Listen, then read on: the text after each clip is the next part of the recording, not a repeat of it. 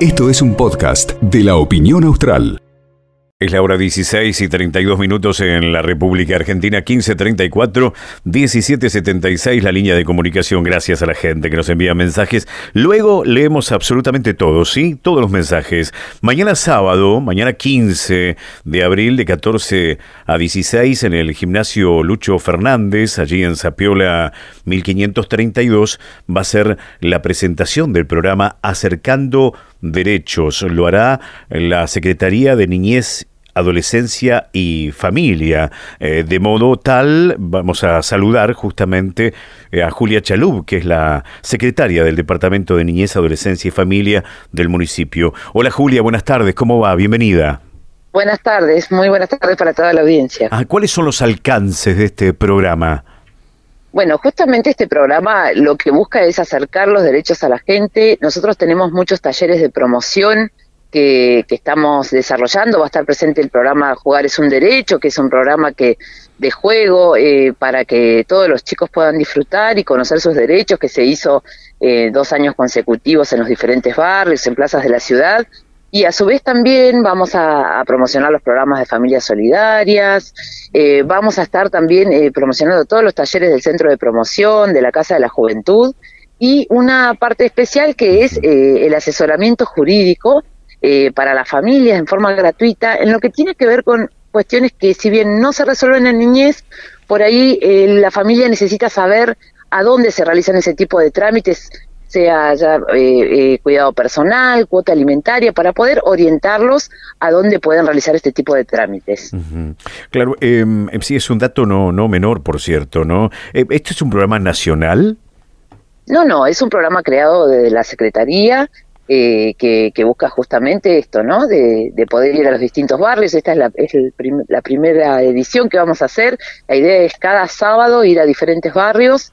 Eh, vamos a trabajar con las juntas vecinales, eh, también, bueno, con, con, otras áreas del municipio para, para poder llevar adelante esta propuesta y que los vecinos tengan acceso, ¿no? Ajá. Y allí, por ejemplo, ¿qué temas pueden exponer los vecinos? Y todo lo que tenga que ver con estas dudas, ¿no? De eh, las cuestiones que por ahí recaen en niñez y que no son competencia de niñez. Eh, hay personas que tienen dificultades con el régimen comunicacional, con la cuota alimentaria, todas estas cuestiones que, que trabajan las defensorías públicas y que un primer asesoramiento evita también de que que tengan que, estar peregrinando entre las instituciones, ¿no? Claro. Eh, que justamente es la idea, evitar de que la gente tenga que estar yendo y viniendo para poder resolver sus problemas, ¿no? Y ir al lugar indicado con la documentación necesaria y todo lo que necesita. Claro, es una especie de asesoramiento totalmente gratuito, por decirlo de alguna manera. Exactamente. Va a estar nuestro equipo técnico jurídico asesorando y sacando estas dudas, ¿no? Y aquel, y aquel vecino que quiera hacer una consulta lo puede hacer en cuanto a alguna intervención, que quiere, tenga alguna duda, también se puede acercar. Ajá. Es grande la ciudad, ¿por qué barrio van a empezar?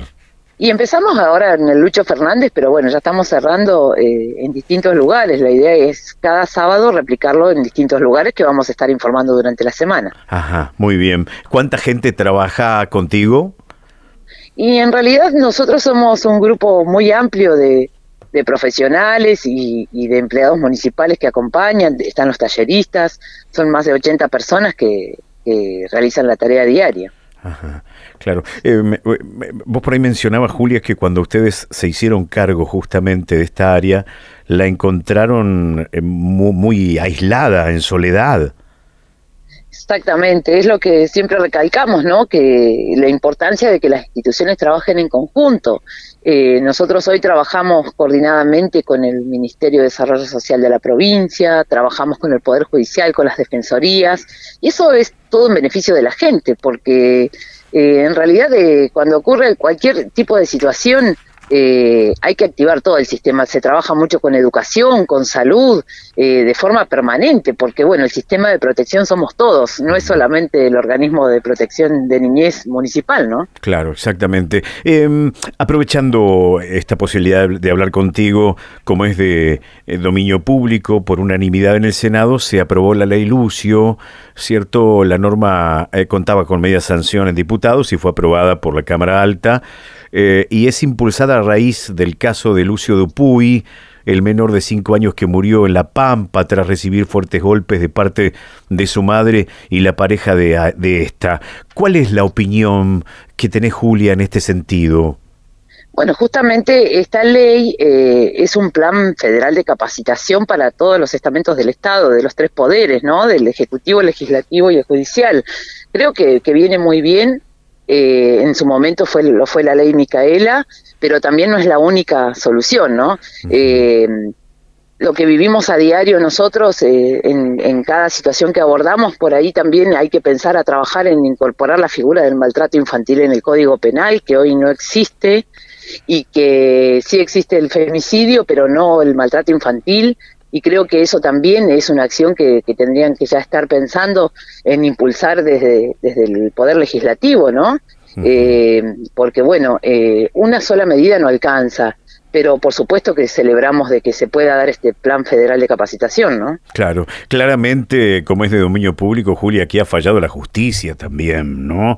Al ver este, al, o en todo caso, al no ver lo que estaba pasando en, en, esa familia, en esa pareja, realmente, teniendo en cuenta que ya este, habían tenido alguna denuncia, ¿cierto? Pero así todo volvieron a entregárselo a la, a la madre y bueno, el resultado fue el peor. Qué triste digo que siempre haya que articular alguna ley cuando pasa alguna desgracia. No sé si coincide conmigo. Sí, y también, sí, coincido y creo que, y también hasta poner un nombre, ¿no? A, las leyes cuando debería ser el, pensar para el bienestar en general. Eh, yo creo que mm, igual eh, siempre que ocurre una situación hay una corresponsabilidad más en, en, este tipo de situaciones. Por eso decía de que no hay un, un único factor o, o un único responsable, ¿no? Que quedó más que en evidencia eh, lo que fue el caso Lucio.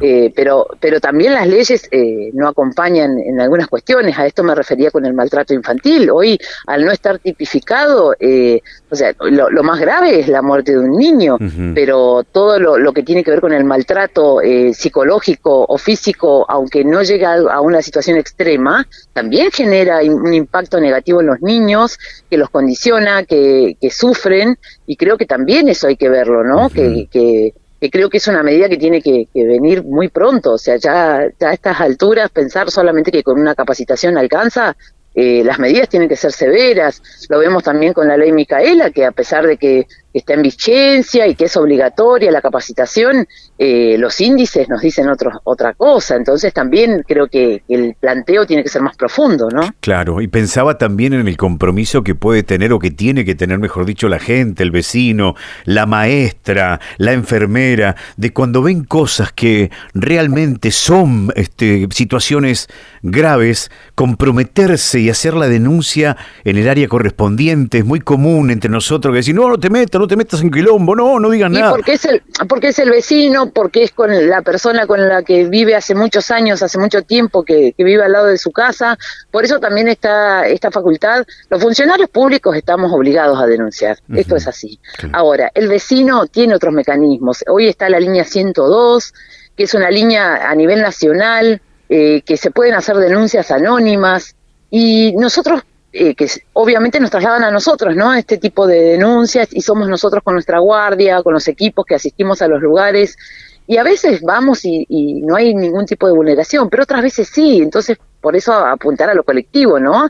Eh, eh, yo entiendo también la responsabilidad de, o sea, o el temor que tiene el vecino de denunciar a alguien que conoce hace muchos años, creo que los tiempos han cambiado y hoy eh, la gente tiene más eh, responsabilidad en esto, ¿no? Y, denuncia, cosas que antes no, no ocurrían, ¿no?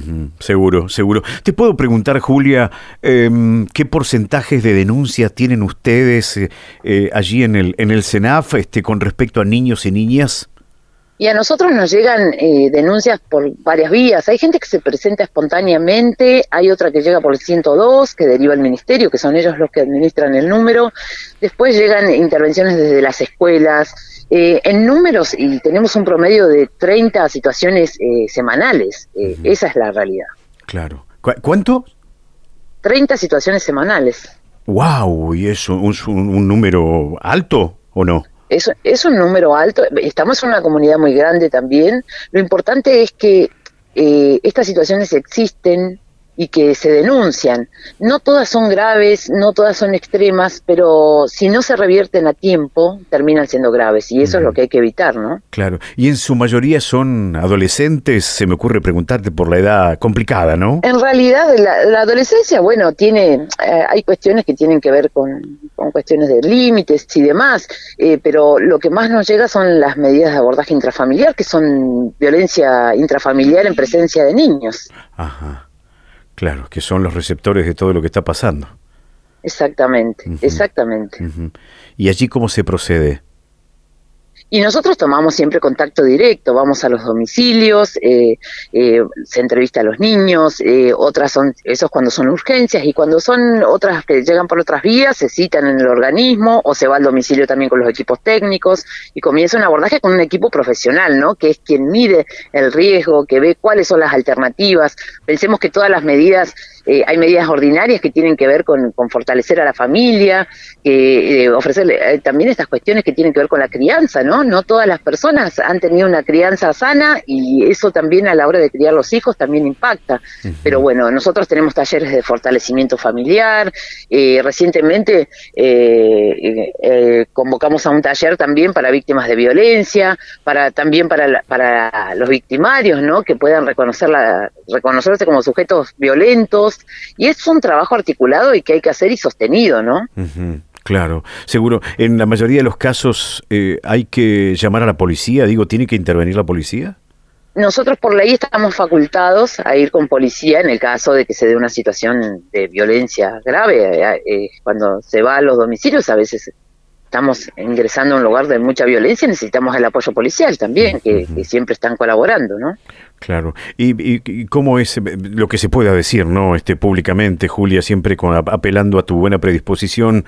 Eh, ¿Cuándo se toma la decisión de directamente eh, alejar al niño de ese grupo familiar o, o intervenir de esa manera, digo? Y eso es cuando hay un riesgo muy grave eh, para el niño, ¿no? Cuando hay riesgo y, no hay garantías de que nadie del grupo familiar eh, pueda ser garante del cuidado. Pensando de que son medidas temporales, ¿no? Que muchas de ellas se resuelven y que pueden volver con la familia en otras más extremas, eh, lamentablemente no, y bueno, se pide el estado de adaptabilidad, pero cada medida de separación de un niño está acompañada con el Poder Judicial. Eh, los defensores de niños y adolescentes están de manera permanente también, ellos son por ley, ellos siempre están eh, atentos a los niños y siempre se trabaja en función a lo que le pasa a los niños, ¿no? Se trabaja con la familia, sí, pero el niño es lo más importante y hay niños muy pequeños que requieren más mayor protección porque no pueden expresarse, no pueden contar, y hay otros que claramente cuentan todo lo que viven, ¿no? Claro, sí, habrá casos también donde allá directamente cuando toman contacto ustedes se encuentran marcas en el cuerpo y demás, ¿no? Es, son situaciones muy extremas, o el abuso sexual también, que es otra de las cuestiones muy recurrentes. tremendo, tremendo. Julia, te agradezco muchísimo el contacto con la radio, ¿sí? Yo les agradezco mucho y mañana de 14 a 16 en el Lucho Fernández esperamos a todas las familias que se acerquen con los niños y que puedan disfrutar y también conocer toda la propuesta. Eh, te mando un beso. Gracias, hasta luego. Julia Chalub eh, es la responsable, es la secretaria del Departamento de Niñez, Adolescencia y Familia del municipio. Eh, ¿Escuchó el dato? Es alarmante. 30 casos semanales.